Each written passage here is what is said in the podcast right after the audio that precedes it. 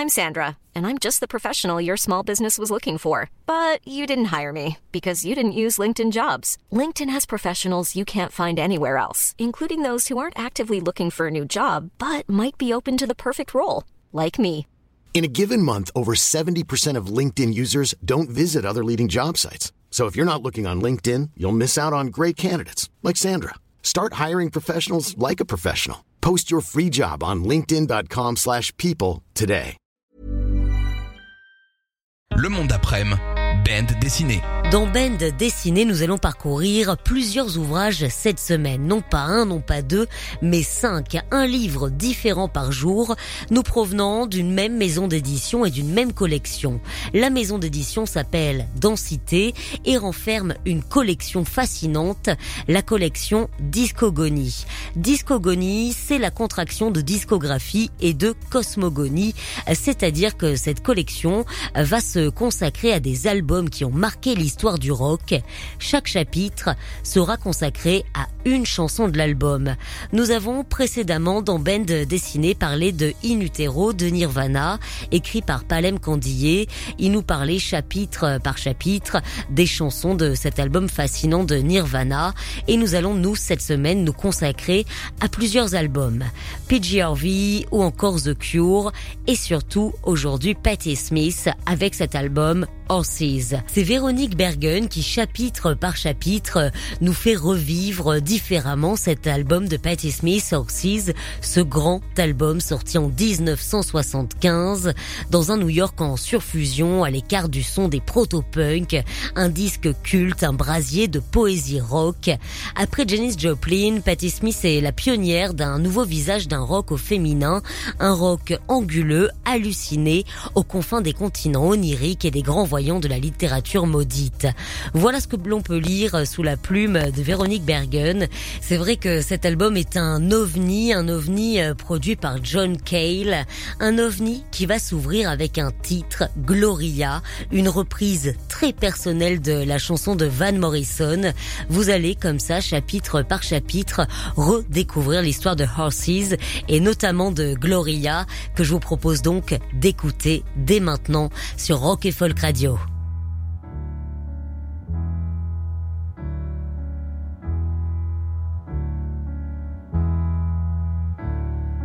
Jesus died for somebody's sins, but not mine.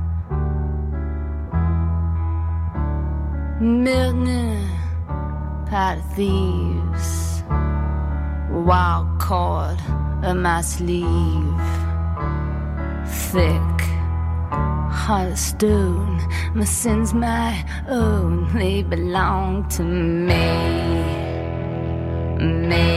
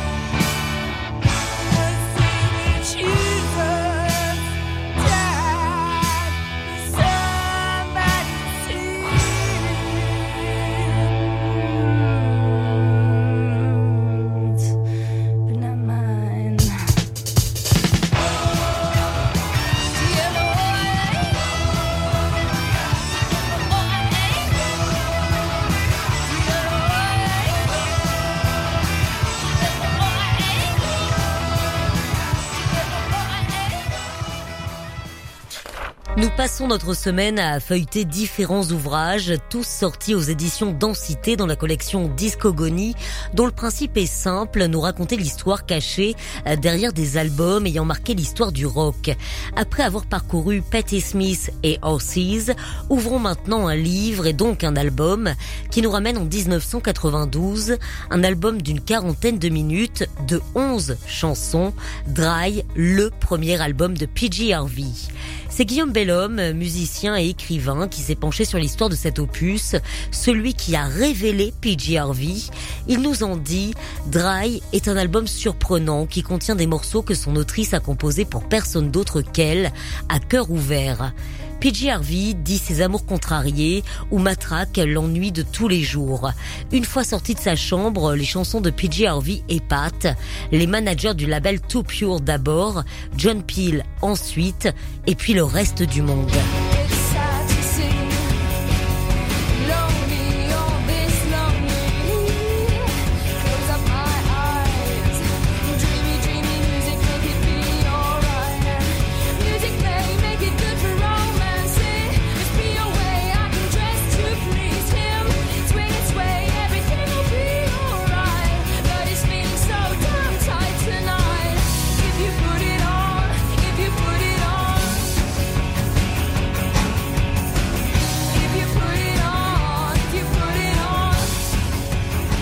Guillaume Bellhomme suit le principe de discogonie qui est de dévoiler l'histoire d'une chanson euh, par chapitre.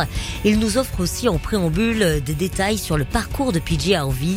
On apprend que toute jeune, elle travaille sur son éducation musicale en suivant des leçons avec le pianiste et cofondateur des Rolling Stones, Ian Stewart. À 11 ans, elle reçoit un saxophone avec lequel elle va intégrer l'orchestre du collège. À 17 ans, elle recevra sa première guitare acoustique acheté à un ami de sa maman. Euh, l'adolescente est introvertie, elle va passer par des phases de déprime et se soigne par les arts, notamment le théâtre et la sculpture. Mais c'est définitivement la musique qui l'emporte. Elle déclare à ce propos, la musique fut une délivrance. J'adorais Elvis, sa voix chaude, sa façon de chanter, le côté passionnel du personnage. Il était pour moi l'incarnation de la liberté acquise grâce à la musique. Son portrait grandeur nature a longtemps trôné au-dessus de mon lit. Alors ce n'est pas Elvis que nous allons écouter, euh, même si ça ferait grand plaisir euh, très certainement à PJ Harvey, mais nous allons plutôt écouter un morceau issu de l'album Dry, cet album que vous découvrez donc chanson par chanson dans ce livre de Guillaume Bellhomme, sorti aux éditions Densité dans la collection Discogonie. PJ Harvey, la voici sur Rock et Folk Radio.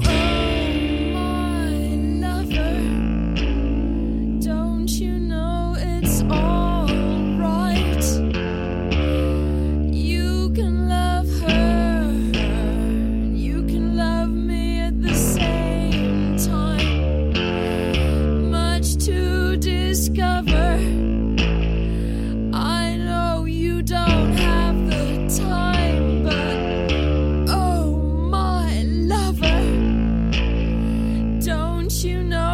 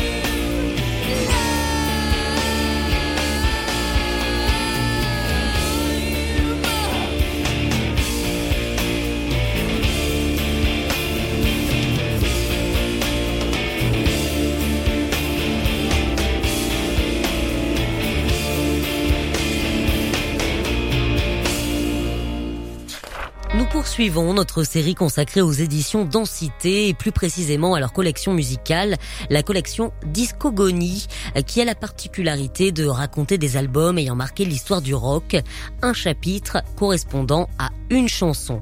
Penchons-nous aujourd'hui sur un album de 1982, l'album qui clôture une trilogie pour The Cure, pornographie. Bon, je vous le dis tout de suite, euh, si vous êtes actuellement en dépression, cet album ne va pas vous aider. Avec pornographie, nous revoilà en 82 avec ce que Robert Smith a pu produire de plus sombre, de plus triste, mais aussi de plus beau. Prenez rien que la basse. Elle est lourde, elle est grave, elle est sourde, une vraie base de rock gothique. Dans pornographie, la couleur est annoncée dès le début, la couleur noire. Avec cette phrase, doesn't matter if we all die. C'est pas grave si nous mourrons tous. Pornographie, c'est le quatrième album de The Cure, mais c'est le troisième volet d'un triptyque avec 17 Seconds et Face sorti un an avant peur, dépression, solitude vont ponctuer cet album. Je vous avais prévenu, on, plonge dans l'âme tourmentée de Robert Smith. Il faut rappeler euh, qu'il est dans une période où il consomme énormément de drogue. Cet album a principalement été écrit euh, sous acide. Quand il entre en studio, il est défoncé, il est en proie à de violentes crises d'angoisse, les yeux vides, les veines remplies d'un poison qui n'aide pas à ses tourments. C'est donc dans un véritable chaos que les Cures nous offrent pornographie. Ce chaos nous est raconté par Philippe Gonin. Philippe Gonin, il est maître de conférences, il est chercheur et surtout, il est spécialisé dans l'histoire des musiques actuelles.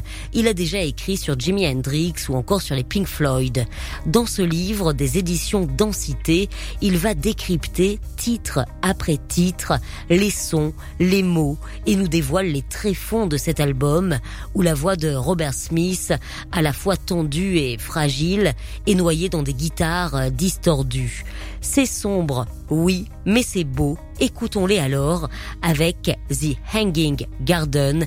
Voici The Cure sur Rock Folk Radio.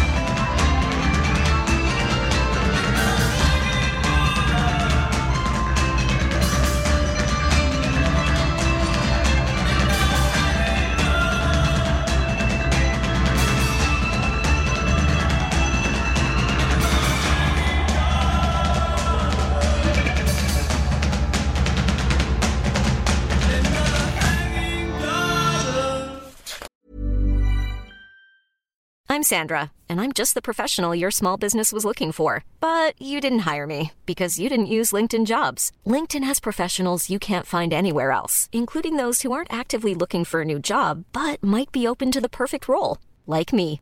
In a given month, over 70% of LinkedIn users don't visit other leading job sites. So if you're not looking on LinkedIn, you'll miss out on great candidates like Sandra. Start hiring professionals like a professional. Post your free job on linkedin.com/people today.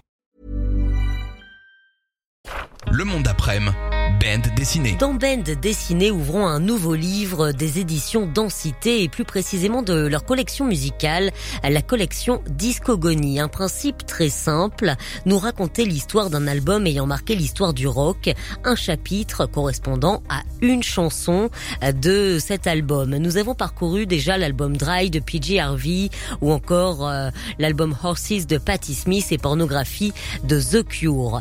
Nous allons poursuivre cette série avec un album emblématique de la carrière de Neil Young, l'album Harvest.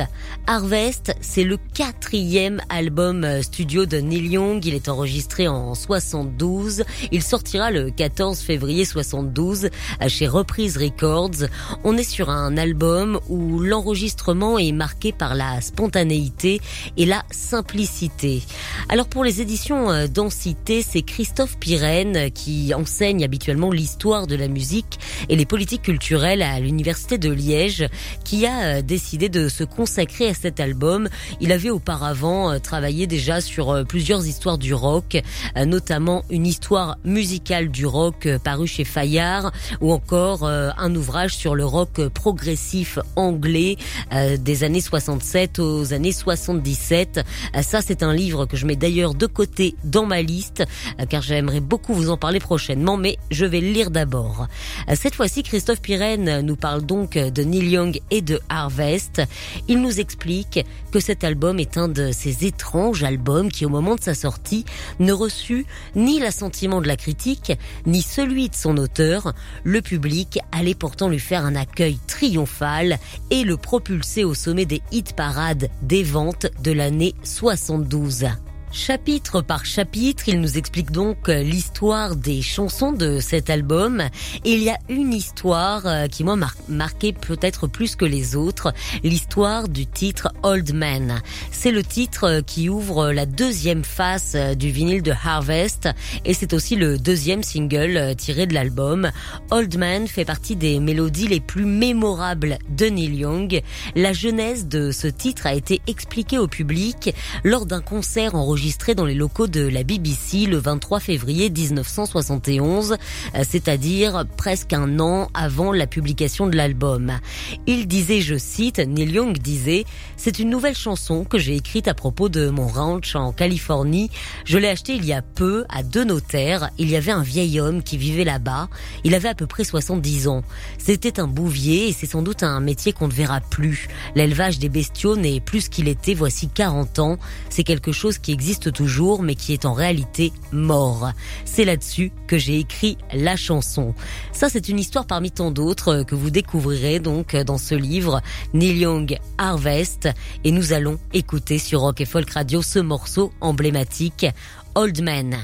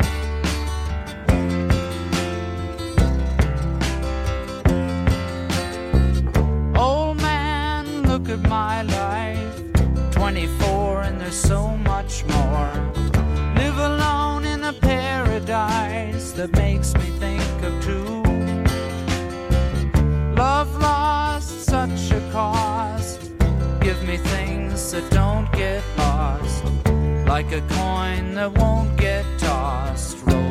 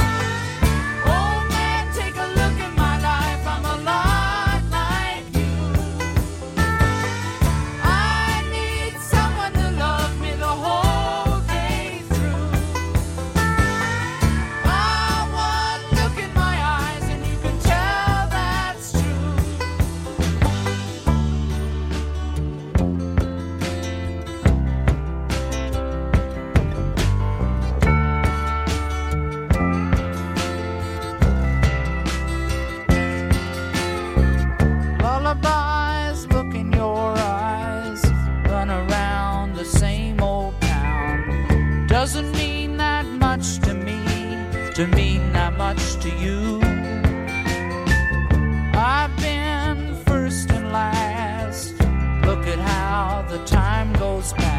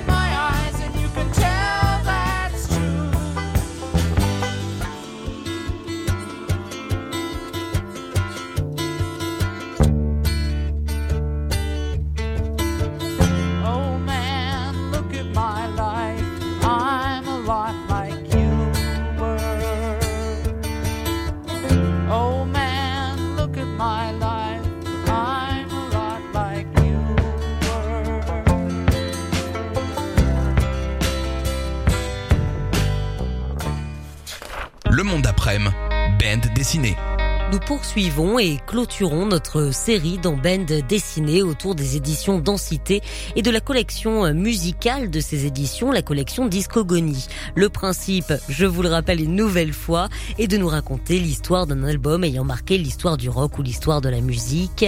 Nous le raconter chapitre par chapitre, des chapitres correspondant aux chansons de l'album.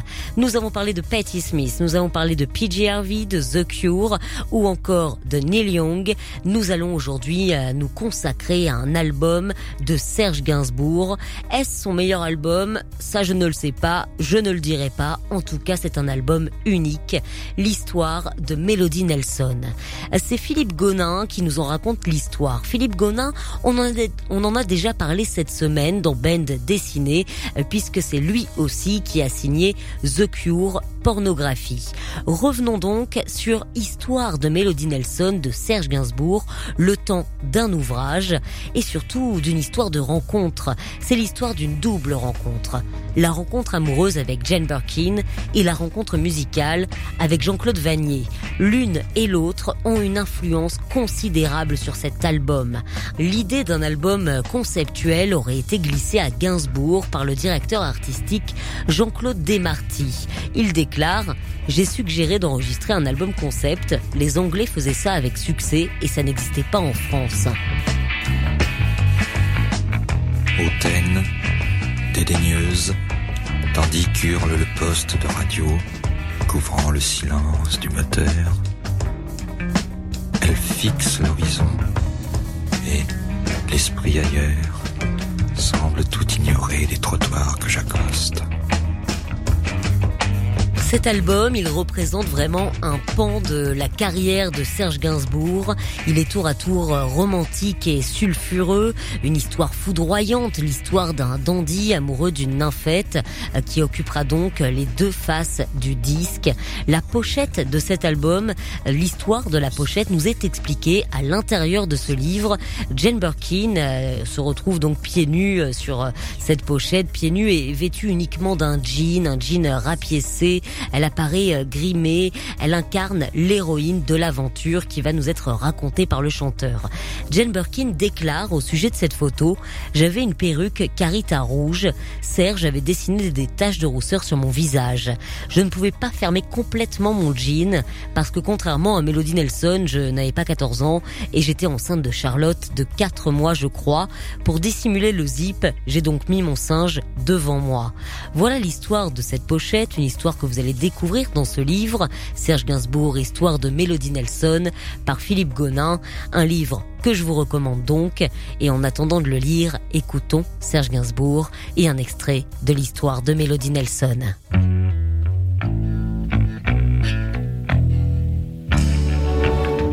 Ça, c'est l'histoire de Melody Nelson. qu'à part moi-même, personne n'a jamais pris dans ses bras, ça vous étonne, mais c'est comme ça.